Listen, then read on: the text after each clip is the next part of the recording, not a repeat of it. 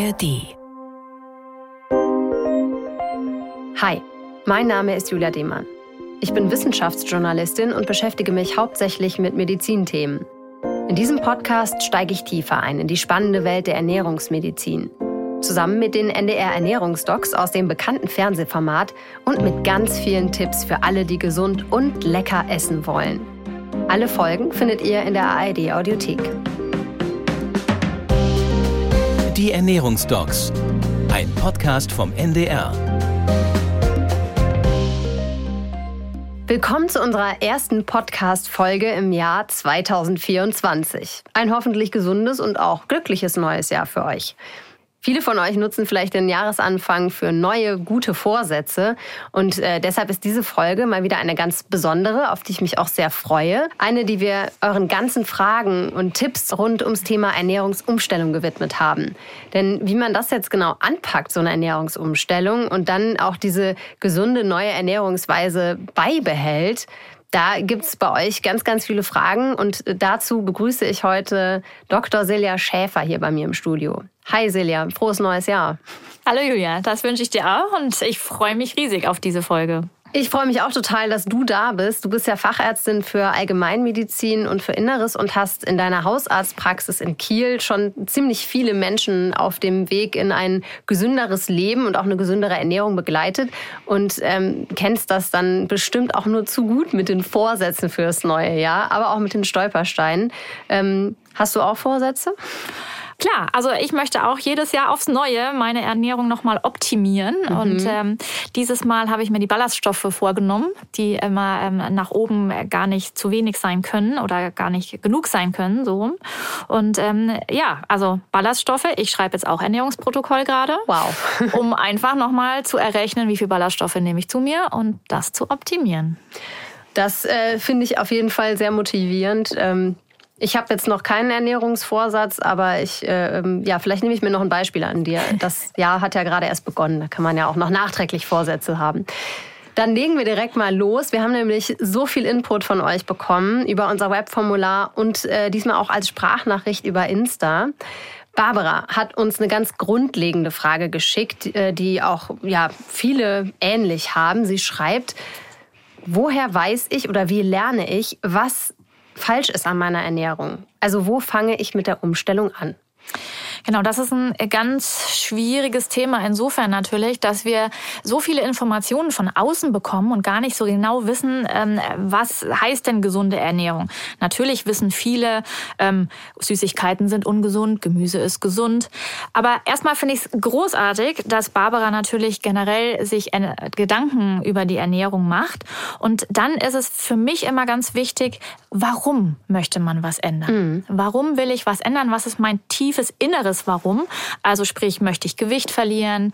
Ähm, nehme ich Medikamente, die vielleicht reduziert werden sollen? Oder gibt es irgendwelche Beschwerden, die ich besser machen möchte? Und dann ist es primär ganz wichtig, eben so einen Status quo zu erheben. Also vielleicht auch beim Hausarzt, dass man mal Blutwerte abnehmen lässt und nachguckt, ähm, gibt es da Probleme? Dass man tatsächlich, auch wenn es banal klingt, wir kommen immer wieder drauf zurück, ein Ernährungsprotokoll schreibt. Mhm. Also wirklich mal für sich ähm, ähm, ganz exakt jede Kleinigkeit aufschreibt und tatsächlich beim Schreiben fällt den meisten schon ganz, ganz viel auf. Ja, also und ähm, gerade ist es ja so, dass die Süßigkeiten ja ein ganz großes Problem sind. Mhm. Dieses ständige Snacken ein Problem ist. Und wenn ich dann mein Ernährungsprotokoll nehme und dann mal mit einem roten Textmarker alles Süße anstreiche, dann wird mir schon auffallen, was ich ändern könnte. Andersrum im positiven Fall kann man auch gerne mal mit einem grünen Stift ähm, alles Gemüse anstreichen und man wird feststellen, dass es sehr schwierig ist, auf drei bis vier Portionen Gemüse jeden Tag zu kommen. Oh ja. Und wenn man das schon ändert, dann hat man ganz, ganz viel gewonnen. Ja? Und dann eben Fertigprodukte reduziert, hochverarbeitete Lebensmittel ähm, aus der Ernährung rausschmeißt und dann eben gucken, was ich stattdessen essen könnte. Und tatsächlich so einen Wochenplan schreiben, mhm. ähm, sich die Zeit nehmen, jetzt vielleicht vielleicht Anfang des Jahres mal einen Wochenplan zu schreiben, um einfach die guten Mahlzeiten mit frischem Gemüse, mit viel frischem Gemüse, mit einer guten Eiweißquelle ähm, dann eben dann auf den Tisch bringt und das dann genießen kann. Und wenn man das, wenn man dahin schon kommt, dann hat man schon ganz, ganz viel gewonnen. Und wenn ihr dazu noch mehr Tipps braucht, gibt es die natürlich auch mit äh, ganz vielen verschiedenen Listen auf äh, unserer Homepage ndr.de/edocs. Was auch immer wieder ein Problem ist oder was ich manchmal auch persönlich ein Problem finde, auf Social Media findet man ja mittlerweile auch alles Mögliche an Tipps. Und manchmal sind das aber auch gegensätzliche Sachen. Ne? Also äh, wenn es jetzt um die richtige Ernährung geht. Und dazu haben uns echt auch viele Fragen erreicht.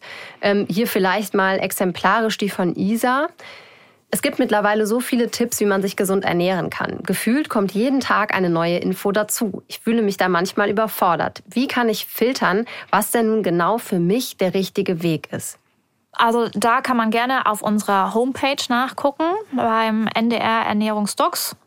Ähm, da sind sehr viele Krankheiten aufgelistet, ähm, Ernährungstabellen, Ernährungslisten, Empfehlungen und das ist alles wissenschaftlich belegt. Mhm. Also ich bin da ganz bei diesen vielen Fragen. Ähm, es ist schwierig. Ähm, in jeder Zeitschrift liest man irgendwas anderes.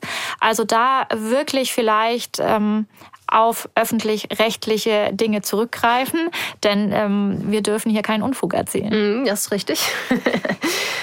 Mehrere haben uns auch geschrieben, dass sie nicht nur eine Krankheit haben, sondern eben auch verschiedene, wo Tipps ähm, auch auf den Ernährungslisten dann vielleicht auch nicht deckungsgleich sind oder auch da vielleicht wieder gegensätzlich sein könnten. Das ist mit Sicherheit auch nicht so leicht. Zeynep fragt, ich habe mehrere Intoleranzen und einen Prädiabetes. Es fällt mir unheimlich schwer, meine Ernährung umzustellen. Wie gehe ich da am besten vor? Genau, also man muss natürlich klären, was steht da im Vordergrund. Mhm. Ähm, stehen die Intoleranzen im Vordergrund oder der Prädiabetes? Das heißt, wie schlimm sind die Beschwerden?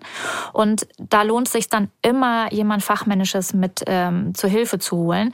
Sei es Ernährungsberater, Ernährungsmediziner, die einen da wirklich unterstützen, ähm, um dann eben so einen Mittelweg zu finden und für sich einen roten Faden, weil das eben sehr individuell ist. Je, je mehr Beschwerden mhm. ich habe und je mehr Krankheiten ich habe, desto komplizierter wird es tatsächlich wenn man es alleine versucht. Also da gibt es eben äh, nicht die Pauschallösung, beziehungsweise die Pauschallösung ist, es nicht alleine zu machen, genau, sondern sich begleiten zu lassen.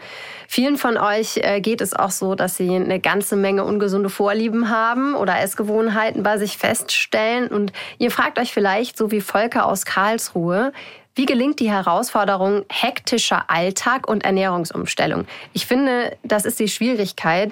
Nicht viel Zeit zum Gedanken machen über Einkaufen und Kochen und trotzdem anders essen und nicht im Alltagsstress in alte Muster verfallen. Oder Anna, sie schreibt, soll man die Ernährung besser Schritt für Schritt oder auf einen Schlag umstellen?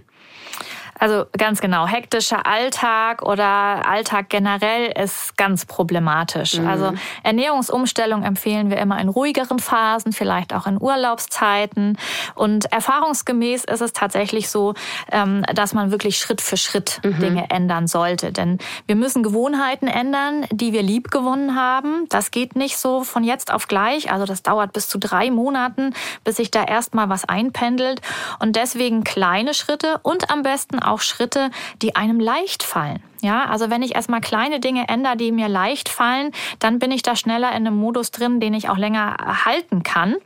Ähm, beim Zucker ist es vielleicht ein bisschen anders. Zucker Schritt für Schritt zu reduzieren, ist, ist schwierig. Mhm. Ja. Ähm, wenn das das Ziel sein sollte, dann ähm, ist wahrscheinlich das Beste wirklich auf einen Schlag den Zucker zu reduzieren. Ähm, insofern muss man eben gucken, was möchte man. Aber was ganz, ganz wichtig ist, alles, wirklich alles braucht seine Zeit. Und ähm, wenn ich mich eben über viele, viele Jahre falsch ernährt habe, ja, oder ähm, so ernährt habe, dass ich dadurch krank geworden bin, dann kann ich das nicht alles innerhalb von ein, zwei Monaten wieder auffangen oder mhm. ausbessern, ja. Also wirklich, alles braucht seine Zeit, sich wirklich die Zeit nehmen und in kleinen Schritten vorangehen. Ja, und dazu haben wir auch einen Tipp von äh, Juliane D. bekommen. Sie hat geschrieben, für mich hat es funktioniert, wie du auch eben gesagt hast, Celia, die Umstellung im Urlaub zu machen. Wir hatten Zeit, Rezepte auszuprobieren und diese auch zu etablieren. Oha, also zu etablieren klingt nach einem sehr langen Urlaub.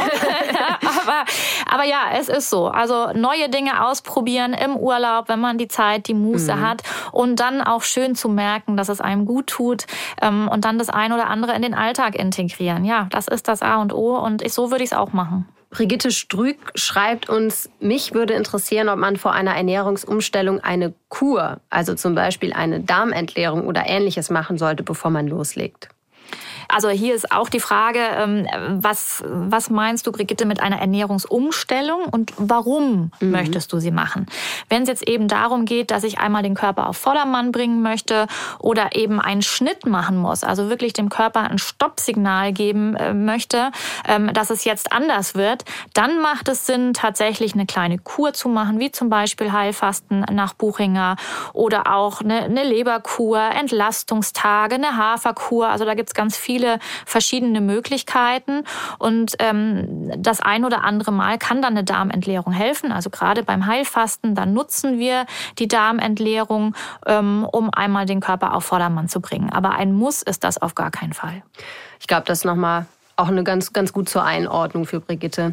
Ganz viele von euch, die haben sich gemeldet, weil es mit diesem dauerhaften Abnehmen noch nicht so gut klappt. Öfter kam die Frage, wie man gleichzeitig abnehmen und auch satt werden kann. Zum Beispiel äh, von Lucia. Sie schreibt, wie schaffe ich es, mich auf kleinere Portionen umzustellen? Haben Sie Tipps? Auch da schon wieder eine Gegenfrage. Ähm, warum kleine Portionen? Also kleinere Portionen müssen ja gar nicht sein. Also häufig ist es ja wirklich ähm, nicht die Quantität, also die Menge, die wir essen, sondern die Qualität ist mhm. das Problem. Ja?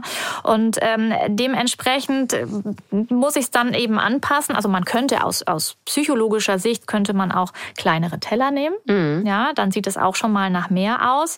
Aber wichtig wäre eben bei einer Port, also bei einem Teller zu bleiben bleiben. Ja, also wirklich den Teller voll machen. Ähm, davon natürlich Gemüse, Gemüse, Gemüse. Das, da darf der Teller äh, halb voll sein oder noch mehr voller Gemüse. Dann kann schon fast nichts mehr schiefgehen. Und ähm, ja, und, und das wären so die wichtigsten Tipps.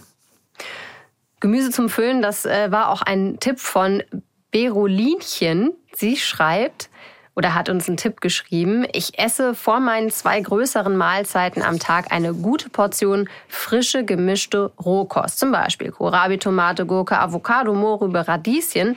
Das sättigt, ist gesund und schmackhaft. Die Hauptmahlzeiten fallen dadurch kleiner aus. Zum Frühstück esse ich ausschließlich Skier mit äh, viel Blaubeeren. Klappt fantastisch und ich fühle mich satt und gut versorgt.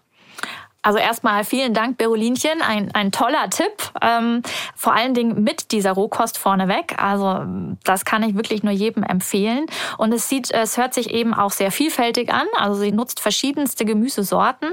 Man kann auch gerne einen schönen Salat vorneweg essen, eine Gemüsesuppe vorneweg. Dann ist der Magen auch schon mal gefüllt und ich habe meine Gemüseportion. Und ähm, ja, auch das kann ich nur unterstreichen. Skier zum Frühstück ähm, mit viel Blaubeeren. Wunderbar. Sättigt gut gut mit ähm, Eiweiß. Man könnte natürlich auch ähm, zur Abwechslung mal ein schönes Vollkornbrot nutzen. Auch da mit Eiweiß, Ballaststoffen. Also wichtig ist einfach, dass man nicht zu einseitig wird, mhm. sondern wir sagen immer, bunt ist Trumpf. Also schön bunt essen und ähm, wie gesagt, solche Gemüseportionen vorneweg sind ein super Tipp. Ja, das hat ja auch viel damit zu tun, dass man einfach Gewohnheiten ändert. Also eben zum Beispiel dieses Gemüse vorweg etabliert. Und das ist natürlich auch eine totale Kopfsache. Ja, eine Menge von euch, die haben uns geschrieben, sie fallen immer wieder in alte Muster aus ganz verschiedenen Gründen. Zum Beispiel Anja aus Hamburg. Sie schreibt, ich bin überfordert, wenn ich alles gleichzeitig umstellen soll. Kein Zucker, kein Kaffee, kein Gluten, keine Kuhmilch, kein Fleisch. Das erscheint mir wie ein riesiger Berg, den ich kaum auf einmal schaffen kann. Wie schaffe ich es, mich an dieser Stelle zu motivieren? Und äh, wenn es dann einen Fehlschlag gibt und ich doch mal einen Tag lang einen Tag Zucker esse, äh, da nicht gleich alles wieder hinzuschmeißen. Tina schreibt, Ich hatte im letzten Jahr durch die Ernährungsumstellung gemäß der Ernährungsdocs in fünf Monaten 15 Kilo abgenommen. Also richtig gut. Mich super wohl gefühlt und Spaß an der gesunden Ernährung gefunden. Ich weiß also, dass es funktioniert. Aufgrund äußerer Umstände, seelische Belastung, ich habe seit zehn Jahren zwei Pflegefälle zu betreuen, habe ich dann leider alle guten Ernährungsvorsätze über Bord geworfen und die 15 Kilo wieder zugenommen. Wie kann ich trotz der äußeren Widrigkeiten den seelischen Schalter wieder umlegen und den Anschluss an die gesunde Ernährung erneut schaffen? Ja, also das sind ähm, Herausforderungen, die doch viele eben haben. Kurz zu Anja. Anja, du schreibst, ich bin überfordert, wenn ich alles gleichzeitig umstellen soll. Wir wollen das Wort soll gar nicht. Also wer sagt das, dass du das sollst? Ja? Und dann gleich so viele Sachen auf einmal. Also ich glaube auch nicht, dass ich das äh, umsetzen könnte persönlich. Ja? Deswegen, wir wollen ja immer in kleinen Schritten vorangehen. Es ist ein riesiger Berg, ja. Also wenn du das alles ähm, weglassen möchtest, ähm, und dass das kaum zu schaffen ist, das sehe ich genauso. Also kleine Schritte wäre ganz, ganz wichtig und dann ähm, die etablieren und dann eins nach dem anderen. Aber alles auf einmal, das ist kaum möglich. Und ähm, zu Tina, also wow, also wirklich 15 mhm. Kilo in fünf Monaten, das ist natürlich der Oberhammer. Und ähm, Tina, du siehst, es geht. Ja, du kannst es. Du hast es schon geschafft. Und jetzt ist es wichtig, wenn das jetzt, wenn du da noch mal rangehen möchtest, jetzt nicht die Ansprüche zu hoch zu stecken und auch wirklich mal Tagebuch zu schreiben, ähm, Wochenziele zu notieren, die eben erstmal vielleicht klein oder nicht so hoch gesteckt sind und dann sich mehr Zeit dafür lassen, diese 15 Kilo zu schaffen. Also nicht gleich wieder denken, das will ich jetzt auch unbedingt in fünf Monaten wieder machen. Und in dem Moment, wo du Tagebuch schreibst, ähm, macht es auch Sinn, auch wirklich aufzuschreiben, was du fühlst, deine Emotionen aufzuschreiben, mhm. ähm, die Situationen aufzuschreiben und damit eben dann die Gründe zu eruieren, warum dieser seelische Schalter da ist oder mhm. da war. Ja, und ähm, vielleicht ist dieser seelische Schalter auch so schlimm, dass man sich auch, ähm, dass man dann Hilfe in Anspruch nimmt, ähm, dass das Ganze professionell auch nochmal angeschaut wird, sei es aus psychologischer Sicht oder ähm, aus ernährungsberaterischer Sicht. Also da bitte nicht scheuen, wirklich fremde Hilfe in Anspruch zu nehmen. Das klingt ja schon auch nach einem sehr anstrengenden Alltag, ne, mit zwei Pflegefällen, die zu betreuen absolut, sind. Absolut. Also ähm, ich glaube, da ist auch ab und zu das ein oder andere Stück Schokolade mal erlaubt. Ne? Also wie gesagt, ich würde es genauso machen. Mhm. Ja, und, und zwei Pflegefälle, ähm, das ist schon eine Hausnummer. Und deswegen ist die Frage, ist das nicht schon Stress genug? Soll ich jetzt meinen Körper auch noch stressen, indem ich eine knallharte Diät durchführe? Mhm. Also lieber da in ganz, ganz kleinen Schritten voran rangehen oder die Gewichtsabnahme doch erstmal auf Eis legen und erstmal gucken, ähm, dass man da gut pflegen kann. Ähm, Iris Mattes zum Beispiel, sie schreibt, macht es was aus, wenn man einen Cheat Day einlegt? Also zum Beispiel am Wochenende mal ein Stück Kuchen isst oder in Anführungsstrichen normal isst. Ähm, ich muss ganz ehrlich sagen, mir geht es ähm, wie bestimmt vielen anderen auch so, wenn ich jetzt auf einer Feier bin und da hat jemand irgendwie einen super leckeren, selbstgebackenen Kuchen oder es gibt dann irgendwie frisches Brot mit leckeren, selbstgemachten Dips. Ja, wenn das Weißbrot ist, dann ich esse das dann auch gerne. Und Was? ja, geht uns allen, glaube ich, so. Also Cheat Day, ja, da, da streiten wir uns unter den Ernährungsdocs auch, glaube ich, so ein bisschen. Ähm, ich bin für Cheat Day, ähm, Matthias Riedel, glaube ich, eher nicht so. Es ist natürlich immer die Frage, Cheat Day übersetzt Schummeltag. Wie definiere ich diesen mhm. Schummeltag? Ja, ähm, sind dann alle Vorsätze dahin oder bedeutet das, ähm, ich esse mal was anderes? Also sprich, ähm, wenn du jetzt Iris hier ein Stück Kuchen isst, dann ist das natürlich vollkommen in Ordnung, ja. Aber die Gefahr beim Cheat Day ist dann, dass ich eben nicht nur ein Stück Kuchen esse, mhm. dann, sondern dann sage, ja, das ist mein Cheat Day, ich esse jetzt ähm, ja, morgens, mittags, abends mal ein Stück Kuchen und dann wird's schon wieder gefährlich. Genauso die Frage, was heißt normal essen? Mhm. Eigentlich sollst du ja normal essen, mhm. ähm, aber mit bestimmten Voraussetzungen. Also insofern, ähm, ja, ich bin mal dafür, einen Schummeltag einzulegen. Der sollte natürlich im Rahmen sein und ein Stück Kuchen oder sich mal was zu gönnen oder eine Belohnung ist natürlich vollkommen in Ordnung. Das hören wir doch alle gerne. und Heißhunger und Gelüste, die äh, kennen wir ja auch alle irgendwie mal. Ist ein Riesenthema auch bei euch und deshalb gucken wir da jetzt nochmal genauer hin. Ähm, Katrin schreibt, wir haben unsere Ernährung schon ganz gut umgestellt in kleinen Schritten. Das hat ganz gut funktioniert. Nur von Süßigkeiten kommen wir nicht komplett weg. Gibt es dazu noch eine Idee? Und häufig kommt die äh, Versuchung anscheinend abends. Bea schreibt, ich habe zwar schon die Mahlzeiten umgestellt, esse da gesund, frisch, clean, aber ich schaffe es nicht, das abendliche Snacken zu verhindern. Nach dem Abendessen geht es irgendwann immer los mit ein paar Mandeln, Schoki oder noch Käse, meist wenn ich auf dem Sofa entspanne. Wie kann ich das noch auflösen und warum kommt dieser Appetit auf Snacks? Meine Mahlzeiten sind ausgewogen, nährstoffreich, auch Proteine drin. Vielen Dank für eure Arbeit, hat mir schon sehr viel geholfen. Und Carmen geht es ähnlich. Sie hat schon super viel probiert. Ähm, Obst, Gemüse vorher geschnibbelt, Ablenkung an Vanille riechen, in eine Chili beißen. All das hält sie nicht vom Naschen. Abends auf der Couch ab. Ähm, ja, was hast du dazu zu sagen?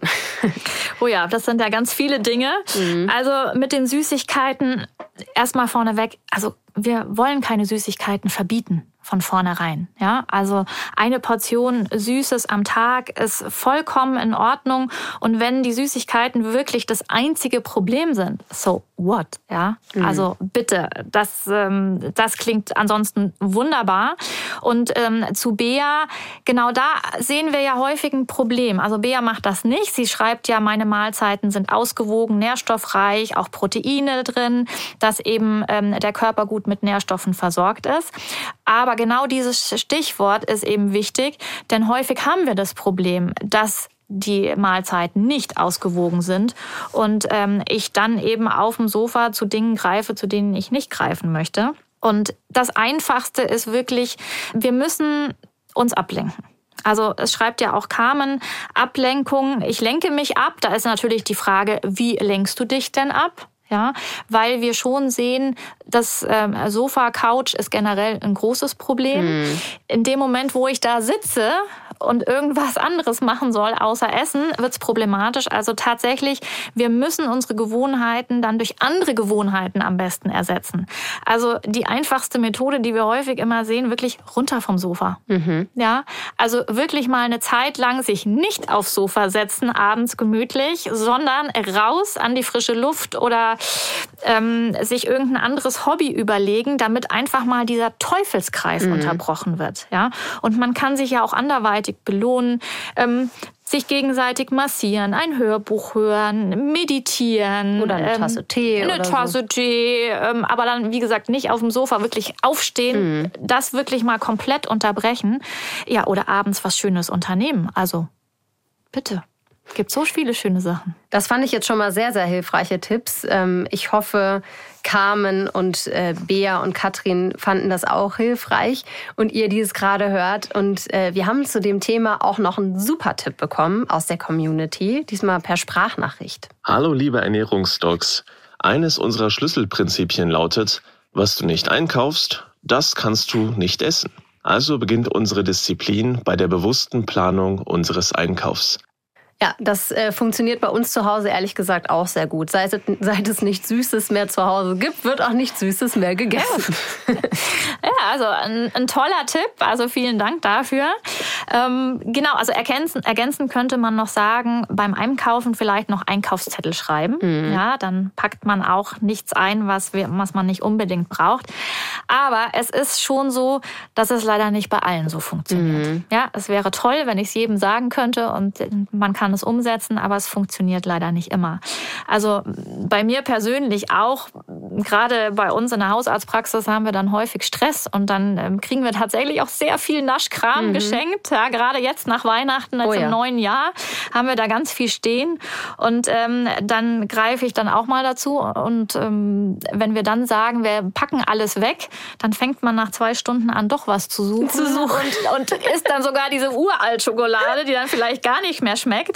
Also ähm, ja, es ist schwierig, es ist ein schwieriges Thema, aber solche Dinge ausprobieren oder ganz neue Dinge ausprobieren, immer mal wieder, um davon wegzukommen, macht auf jeden Fall Sinn. Und es ist ganz wichtig zu wissen, es gibt für alles eine Lösung. Ja, und ich sage meinen ähm, Patienten und Patientinnen immer, ähm, wir finden eine Lösung, wir finden einen Weg. Es kann nur sein, dass das eben lange dauert und wir sehr viele ähm, Umwege, Umwege ja. gehen müssen vielleicht. Aber wir bleiben so lange am Ball, bis wir es geschafft haben.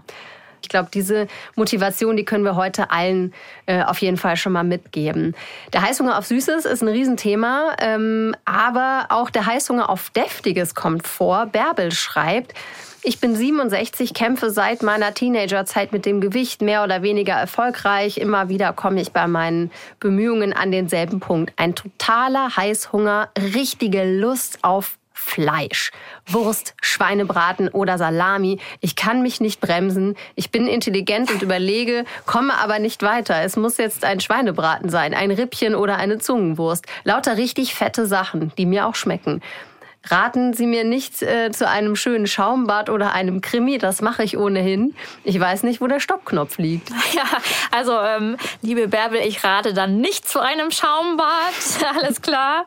Nein, also die Frage ist natürlich, also es gibt mehrere Fragen, die man sich stellen könnte. Zum einen, auch aus psychologischer Sicht, ähm, was verknüpfst du denn mit dem Schweinebraten? Ist es irgendwie Familienzeit von früher, wo alles schön war, wo es gemütlich war, wo man sich geborgen gefühlt hat? Ähm, dann ist natürlich die Frage, wie kann ich das anderweitig vielleicht, mhm. dieses Gefühl auch hervorrufen? Ähm, zum Zweiten gucken wir auch häufig nach den Geschmacksrichtungen, dass wirklich alle Geschmacksrichtungen abgedeckt sind. Und da kann es sein, dass eben der Geschmack Umami nicht so ausgeprägt war bei den vorherigen Mahlzeiten. Und Umami ist der Geschmack des Fleisches, also mhm. was Herzhaftes.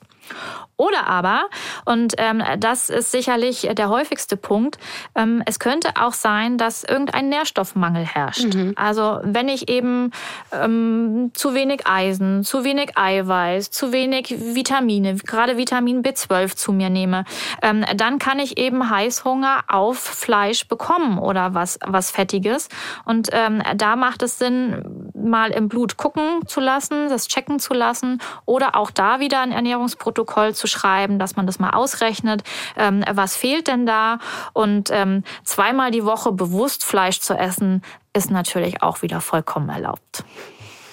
Okay, ich glaube, das sind auch nochmal äh, sehr, sehr wichtige Tipps. Also genau, vielleicht, liebe Bärbel, solltest du äh, da auch nochmal deine Blutwerte checken lassen. Ich glaube, es gibt dann aber auch noch eine spezielle Herausforderung für uns Frauen. Das kenne ich leider auch nur zu gut.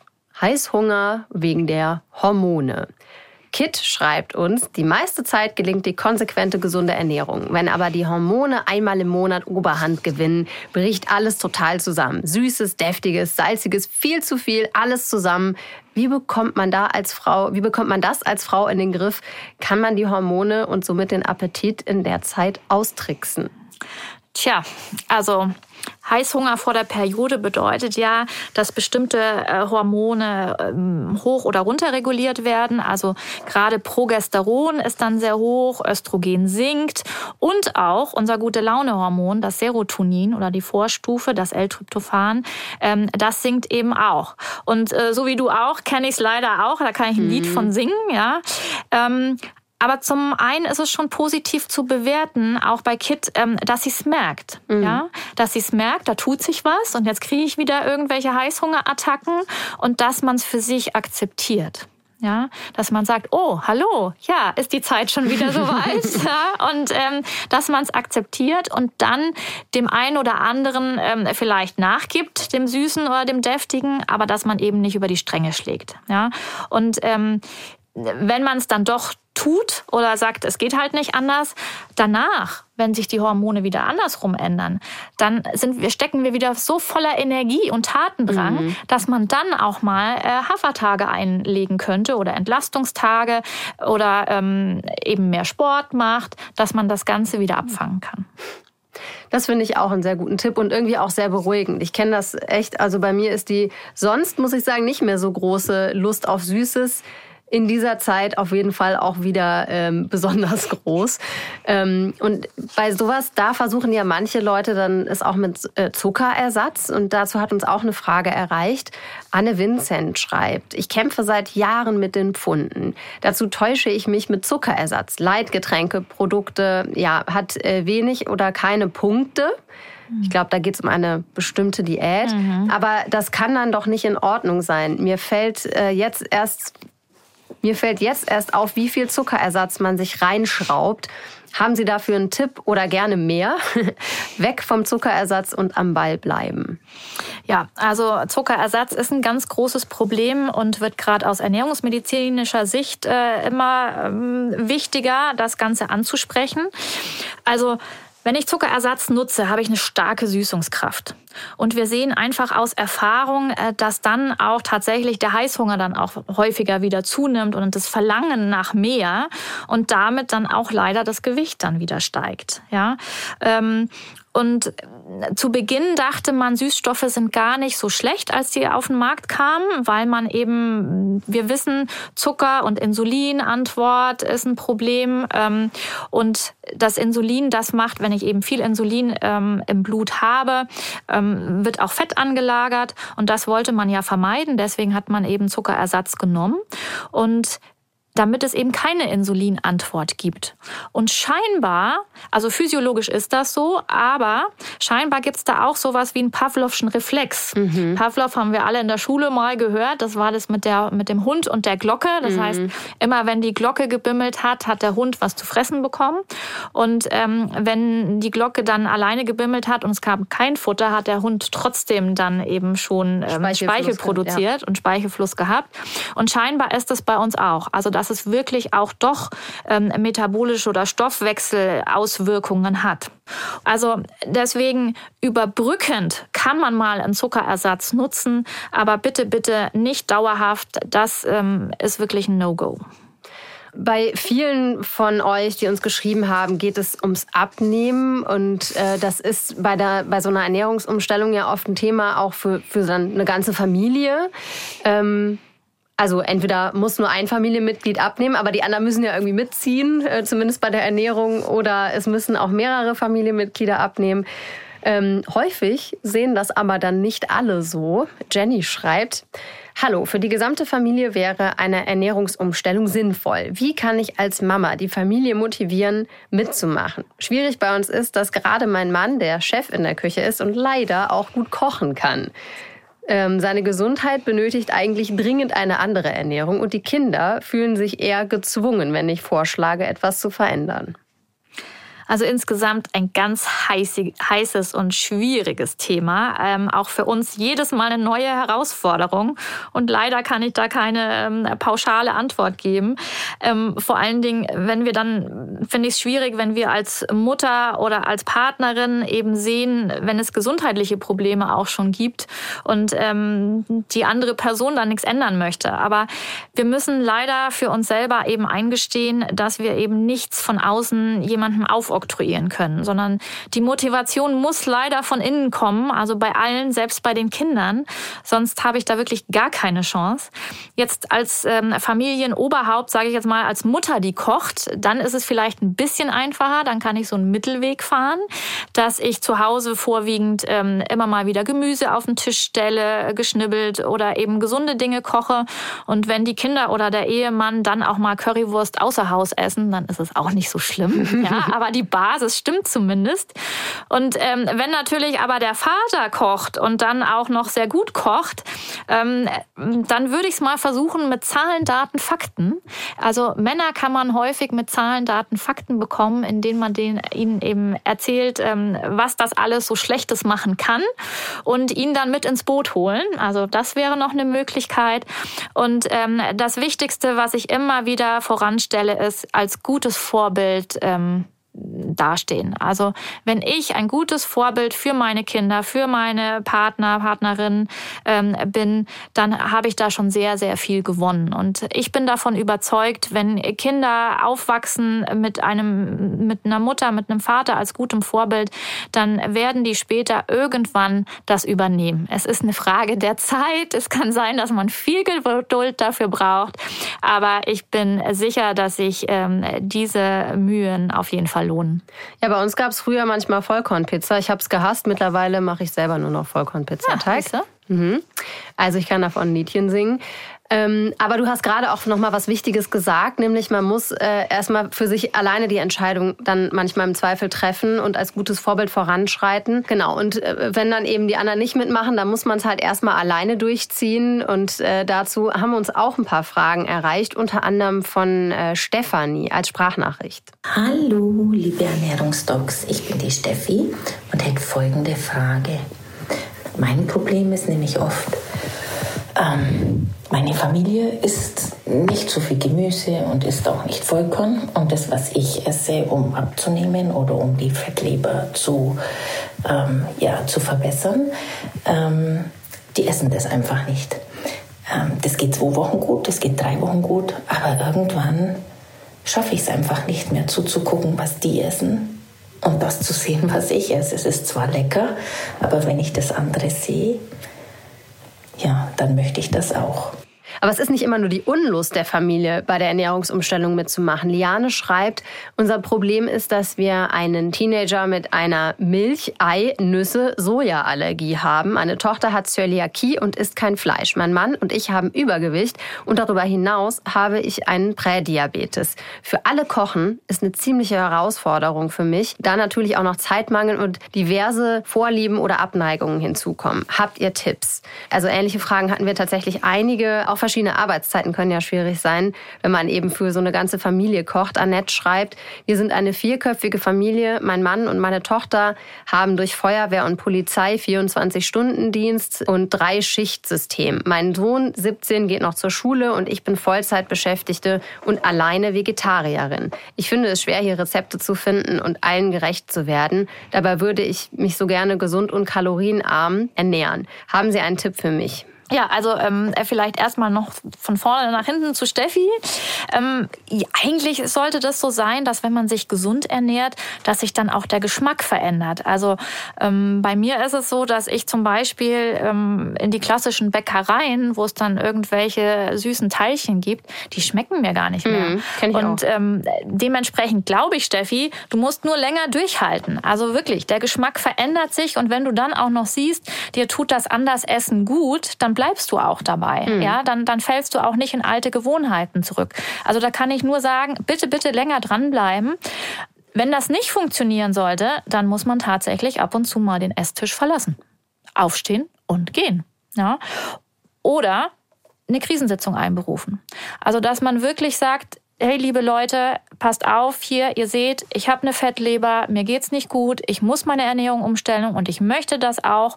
Und jetzt müssen wir hier irgendwie eine gemeinsame Lösung finden, ähm, dass wir das alle gemeinsam hier gut hinkriegen. Und ich glaube schon, dass wenn man das mal thematisiert, dass dann natürlich die Kinder, die Partner schon sagen, Mensch, ja, hast recht, ähm, was hilft dir denn? Wie können wir dich denn da unterstützen? Also wirklich ähm, reden, reden, reden. Und ähm, bei Liane, ja, großes Problem. Also die Frage ist natürlich auch, es ging hier einmal um die Allergien ähm, des, äh, des Teenagers. Das ist die Frage, wie gravierend sind diese Allergien? Welche Symptome? Sind das wirklich so klassische Allergien, so Typ 1 Allergien, sagen wir? Oder, oder passiert da nicht viel? Dann die Tochter mit der Zöliakie, das ist natürlich ein ganz großes Problem. Zöliakie ist eben eine Autoimmunerkrankung gegen Gluten.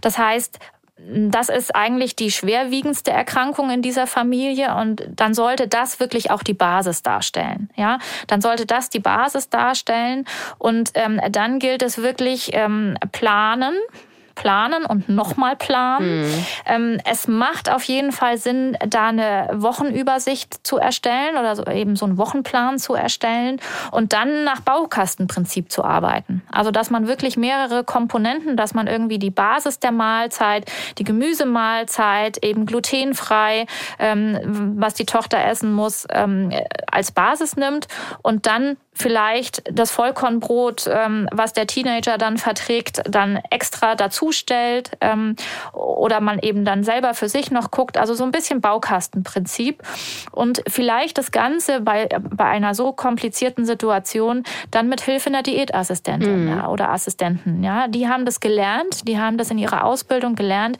wie man eben Mahlzeiten zusammenstellt und dann kommt man da vielleicht oder, oder nicht nur vielleicht, man kommt da ganz sicher dann ganz gut rein auch bei einer vierköpfigen Familie mit, mit verschiedenen ähm, Diensten, Schichtdienst, auch hier kann ich nur sagen, planen und Baukastenprinzip vorkochen finde ich dann wirklich mhm. ganz, ganz wichtig. Die Zeit muss man sich nehmen. Also Ernährung äh, läuft einfach nicht nebenher. Und wenn man dann aber doch die Zeit findet als Vollzeitbeschäftigte, vielleicht doch am Wochenende, dass man vorkocht und Portionen einfriert ähm, für diejenigen, die dann nach einem 24-Stunden-Dienst nach Hause Hause kommen und doch Hunger haben. Ähm, genau, also das wären so Möglichkeiten. Insgesamt gibt es leider auch hier keine pauschale Antwort. Äh, man muss immer individuell schauen. Ähm, aber wichtig ist tatsächlich im Gespräch zu bleiben über die Ernährung. Also wirklich mit allen zu sprechen und Familiensitzungen sonst notfalls einzuberufen, ähm, das Ganze thematisieren und dann gemeinsam mit allen Lösungen zu finden. Das waren, finde ich, schon mal wieder viele wertvolle Tipps. Ähm, jetzt gerade hatten wir das Thema Schichtdienst auch schon mal. Das kann ja auch schon mal ähm, schwierig werden, wenn man jetzt gar nicht für andere, sondern auch nur für sich selbst äh, kochen muss. Das ist im Schichtdienst ja gar nicht so einfach. Das Thema hatten wir auch schon mal in Folge 21. Da ging es um Kinderkrankenschwester Anja und ihre Divertikulose. Auch ohne Schichtdienst, du hast es gerade selber auch schon mal angesprochen, fällt es vielen im Arbeitsalltag schwer, ne? sich Zeit zum Essen und eben auch zum Kochen zu nehmen. Anja schreibt, ich würde sehr gerne abnehmen, aber ähm, bei mir ist es äh, nicht das zu viel an Essen, sondern eher das zu wenig und dann eben das Falsche zu 90 Prozent. Soll dann ja schnell gehen, damit man nicht so viel Zeit dafür verwendet. Leider habe ich mir, 47 ist sie, das in meinem Arbeitsalltag so antrainiert. Für Essen war nie so richtig Zeit. Vielleicht können Sie mir da ja einen Tipp geben. Und wenn es wirklich eng ist mit der Zeit, ne, dann ähm, gibt es ja auch, schreiben einige äh, Fertiggerichte, gesunde vielleicht. Ähm, ne? Also gibt es da was oder wie ist es im Restaurant, wenn man gerade in so einer Ernährungsumstellung ist? Was sollte man dann da am besten nehmen? Also, ähm, liebe Anja, auch da wieder die Frage, was ist dein Warum? Also zum einen natürlich, warum isst du so viel Falsches, ja, und und zum anderen, was möchtest du? Was möchtest du wirklich in deinem Leben ähm, bezüglich Ernährungsumstellung? Da sollte man sich mal eine halbe Stunde Zeit nehmen, sich in Ruhe hinsetzen und das mal für sich überlegen, ähm, warum möchte ich denn abnehmen? Und wenn der Grund nur groß genug ist, dann dann wirst du auch die Zeit finden, das ein oder andere umzustellen. Und du schreibst es schon oder sagst du schon ganz richtig, ähm, du hast es dir antrainiert. Das heißt, du musst umtrainieren oder was Neues eintrainieren. Das bedeutet wirklich auch hier nur kleinste Schritte, ja? Also vielleicht auch nur erstmal einen Tag sich in der Woche raussuchen und diesen ändern. Also dass man wirklich sagt, an dem Tag, wo ich am wenigsten Stress habe, vielleicht ähm, weiß ich nicht, der Dienstag, da möchte ich mal ähm, mich gesund ernähren, da möchte ich mal auf dies und jenes achten. Und dann ist es erstmal nur der Dienstag, an dem ich das mache. Und wenn das gut klappt, dann nehme ich einen zweiten Tag dazu, dann einen dritten, dann einen vierten, bis ich eben bei sieben Tagen bin. Also wirklich nur in ganz, ganz kleinen Schritten bitte vorangehen. Und mit den Fertiggerichten, ähm, wir sagen ja auch immer, bitte, bitte auf die Zutatenlisten äh, gucken. Und ähm, es gibt sicherlich mittlerweile Fertiggerichte, ähm, die nicht mehr ganz so ungesund sind. Also gerade so schockgefro äh, schockgefrorene Gemüsegeschichten, ähm, die haben noch alle Nährstoffe drin. Allerdings ist es schon so, je weniger Fertiggerichte ich zu mir nehme, desto besser ist es. Ja, ähm, weil wir einfach wissen, dass gerade Fertiggerichte häufig hochverarbeitet mhm. sind. Ja, und wenn sie hochverarbeitet sind, dann schaden sie uns eher. Und äh, tatsächlich ähm, Backofengemüse, Chili, Chili mit oder ohne Fleisch. Das sind schnelle Sachen, die man auch mal mit Tiefkühlware machen kann. Ein Tiefkühllachs oben drauf packen oder äh, ein Stück Feta-Käse oben drauf packen. Also das sind Gerichte, die wirklich schnell zu kochen sind, wo man dann vielleicht nicht unbedingt ein Fertiggericht oder mit denen man ein Fertiggericht ersetzen könnte. Mhm. Ja? Und ähm, mit Restaurant ist natürlich auch die Frage, wie oft gehe ich ins Restaurant? Ja. Gehe ich täglich ins Restaurant? Ja, dann müsste man natürlich drüber sprechen. Ähm, aber gehe ich ab und zu mal ins Restaurant oder werde eingeladen? Bitte, bitte genießen. Ja. Mhm. Genießen, schauen, auf was man Lust hat, ähm, das achtsam essen, äh, sich daran erfreuen. Und natürlich, man kann einen Salat zum Beispiel vorne wegessen mit Essig und Öl. Dann hat man schon den Magen gefüllt, dass man nicht die großen Portionen aufisst vielleicht. Aber ansonsten Restaurantbesuche bitte genießen. Das äh, finde ich einen sehr, sehr schönen Tipp, muss ich sagen. Nehme ich mir für den nächsten Restaurantbesuch auf jeden Fall dann auch nochmal vor, da einfach zu nehmen, worauf ich Lust habe. Uns haben auch Menschen geschrieben, die sich an eure Tipps schon halten und äh, aber nicht so richtig zum gewünschten Erfolg kommen oder auch nicht so richtig sicher sind, ob das irgendwie ob es noch besser geht. Ulrike Rau schreibt, ich schaue regelmäßig die Ernährungsdocs, äh, habe seit Jahren die vielen dort genannten Möglichkeiten für eine Ernährungsumstellung umgesetzt. Intervallfasten, 16 Stunden keine Nahrungsaufnahme, Kochen mit frischen Zutaten und keine hochverarbeiteten Fertigprodukte, Fleisch nur äußerst selten, Getränke, Wasser, Tee, mal Wein, Süßes nur gleich nach dem Essen, zum Beispiel Schokolade mit mindestens 70 Prozent Kakaogehalt, Nüsse etc. Zum Anfang habe ich hier durch ein paar Kilo abgenommen. Leider stagniert es und mein Bauch Bauchumfang wird auch nicht weniger, 86 Zentimeter. Was kann ich tun? Und Nikolaus schreibt uns, wie reduziere ich als Mann, 61 ist er, meinen Bauchumfang dauerhaft? Ich esse kein Fleisch, wenig Fett, kaum Zucker, viel Obst, Gemüse, Hüttenkäse, Joghurt, einmal pro Woche anderthalb Stunden Tanzkurs mit meiner Frau, schön, und zweimal pro Woche Fitnessstudio nach Trainingsplan zum, zur Kräftigung von Rücken, Schulter und Bauch. Mein Bauchumfang geht aber nicht zurück. Also erstmal großartig und liebe Ulrike, dafür arbeiten wir. Für Menschen wie dich, ähm, die unsere Tipps eben auch umsetzen. Also vielen Dank für deine Zeilen. Natürlich sollst du aber auch Erfolg haben und ähm, Nikolaus natürlich auch. Die Frage ist bei Nikolaus noch, ähm, mein Bauchumfang geht nicht zurück. Wie hoch ist er denn? Ist er denn überhaupt zu hoch? Ja, das wäre die eine Frage. Aber auch da toll, es ist ein Tanzkurs dabei, es ist Fitnessstudio dabei. Also die Bewegung fehlt nicht. Ausdauer und Kraft werden da forciert. Also beide Beispiele, also super großartig. Vielen Dank für die für diese Meldungen. Und ähm, ja, also bei beiden kann man sagen, Hilfe ist immer sinnvoll, wenn es nicht mehr weitergeht. Mhm. Ja, also sei es auf ernährungsmedizinischer Seite über den Bund Deutscher Ernährungsmediziner kann man gucken oder auch ähm, Ernährungsberater, seien es Ökotrophologinnen, Ökotrophologen und Diätassistenten. Also da kann man sich immer fremde Hilfe suchen, um eben zu gucken, welche Stellschraube müssen wir jetzt drehen.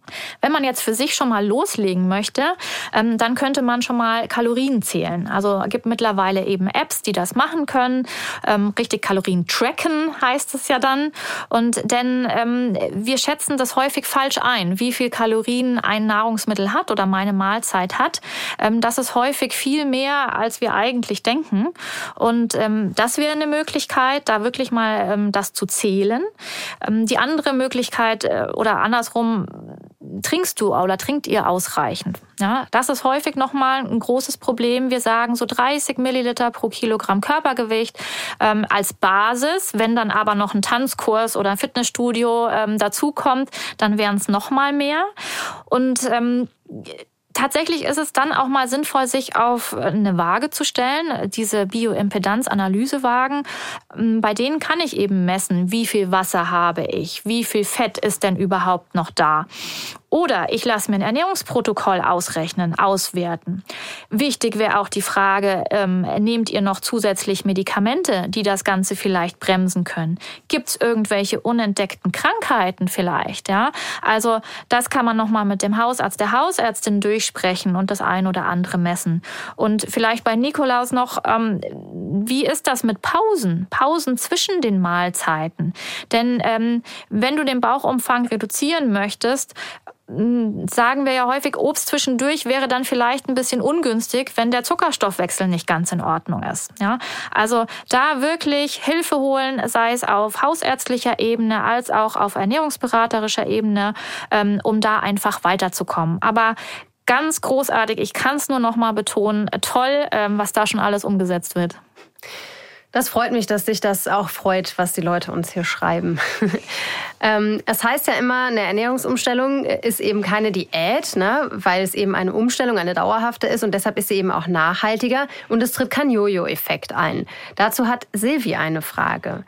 Sie schreibt, dank ihrer Vorschläge und Tipps zum Thema antientzündliche Ernährung habe ich seit Januar, also wahrscheinlich letztes Jahr dann, 12 Kilo abgenommen, obwohl ich Hashimoto habe, von 91 auf 79 Kilogramm. Eine Kollegin meinte, das wäre zu schnell und ungesund. Mit mehr als 10 Prozent Gewichtsverlust pro Jahr kommt man in den Jojo-Effekt. Ist das wirklich so? Also das kann ich, glaube ich, schnell beantworten. Nein. Also ähm, Jojo-Effekt ist ein häufiges Problem, keine Frage. Aber nein, muss nicht. Also erstmal Hut ab für die 12 Kilo. Ne? Ja, allerdings. Ja. Was kann der Grund bei Heidi sein? Sie schreibt, ich habe 2019 mit strengem Intervallfasten 13 Kilo abgenommen. Zwei Mahlzeiten, Kohlenhydrate reduziert, keine Süßigkeiten, keine Snacks. Ich verzichte nach wie vor aufs Frühstück, gönne mir aber ab und zu Kuchen und Milchkaffee und habe nun nach und nach wieder 10 Kilo zugenommen. Selbst wenn ich mich zwei Tage wieder an die strenge Diät halte, nehme ich nicht mehr ab. Warum? Hat mein Körper sich an das Hungern gewöhnt und verbrennt weniger. Ich friere auch sehr oft. Ja, also an das Hungern gewöhnt, ja, könnte sein, dass der Körper sich dran gewöhnt hat. Unser Körper ist sehr schlau. Er merkt sich auch leider nahezu jede Diät oder jede ähm, Kalorienreduktion, sodass es dann von Diät zu Diät immer schwieriger werden kann. Und zum anderen, ähm, Heidi, schreibst, äh, sagst du, ich friere auch sehr oft. Also frieren ist häufig auch ein Zeichen für Eiweißmangel. Also also ähm, und wenn es dann eben nicht vorwärts geht, dann auch da bitte mal Blutwerte kontrollieren lassen. Ist dann Eiweißmangel da? Habe ich vielleicht auch ein Schilddrüsenproblem? Ja, das könnte auch dahinter stecken. Und ganz, ähm, ich hätte wieder eine Gegenfrage, Heidi. Wie alt bist du denn? Denn ähm, leider bei uns Frauen mit zunehmendem Alter oder auch Männer natürlich, bei uns Frauen ist es aber ein bisschen extremer, brauchen wir weniger Kalorien also pro Jahrzehnt Lebensweisheit, ja, ähm, brauchen wir ungefähr 100 bis 300 Kalorien pro Tag weniger tatsächlich. Und wenn man dann mal überlegt, ähm, ein Milchkaffee hat im Schnitt so 150 Kalorien und das Stück Kuchen, je nachdem welcher, 250 bis 500 Kalorien, das kann allein schon der Grund sein, warum ich dann zunehme oder mhm. nicht abnehmen kann. Klar, also im Alter braucht man irgendwie weniger Kalorien. Du hast aber auch gerade von ähm, Eiweißmangel gesprochen, der zum Frieren führen könnte. Und äh, das ist ja auch im Alter so ein Problem mit dem Muskelabbau. Da braucht man auch wieder Eiweiß für. Äh, auch bei Untergewicht, das gibt's ja eben auch. Ne? Also das andere Extrem, dass Menschen im Alter dann eben auch vielleicht untergewichtig werden. Dazu hat uns ähm, Barbara geschrieben. Ich bin 73 Jahre alt, 1,76 groß und wiege 57 Kilogramm plus minus. Ich ernähre mich sehr bewusst, kaum verarbeitete Lebensmittel, wenig Fleisch, viel Gemüse und koche für mich alleine.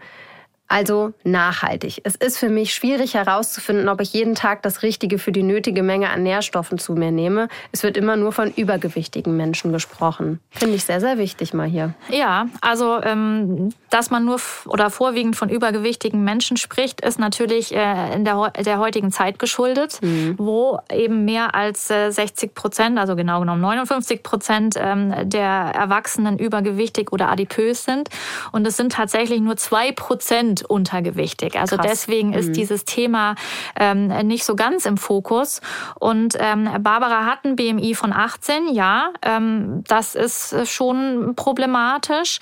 Aber auch hier gilt es tatsächlich mal zu eruieren, was ist da los es auszurechnen, was esse ich denn da, wie viel Eiweiß ist das? Also ein Ernährungsprotokoll wirklich mal professionell ähm, ausrechnen zu lassen, das Ganze zu besprechen und natürlich zu gucken, warum bin ich auch untergewichtig? Ähm, war das schon immer so, also mein Leben lang? Oder steckt da vielleicht doch eine Krankheit dahinter?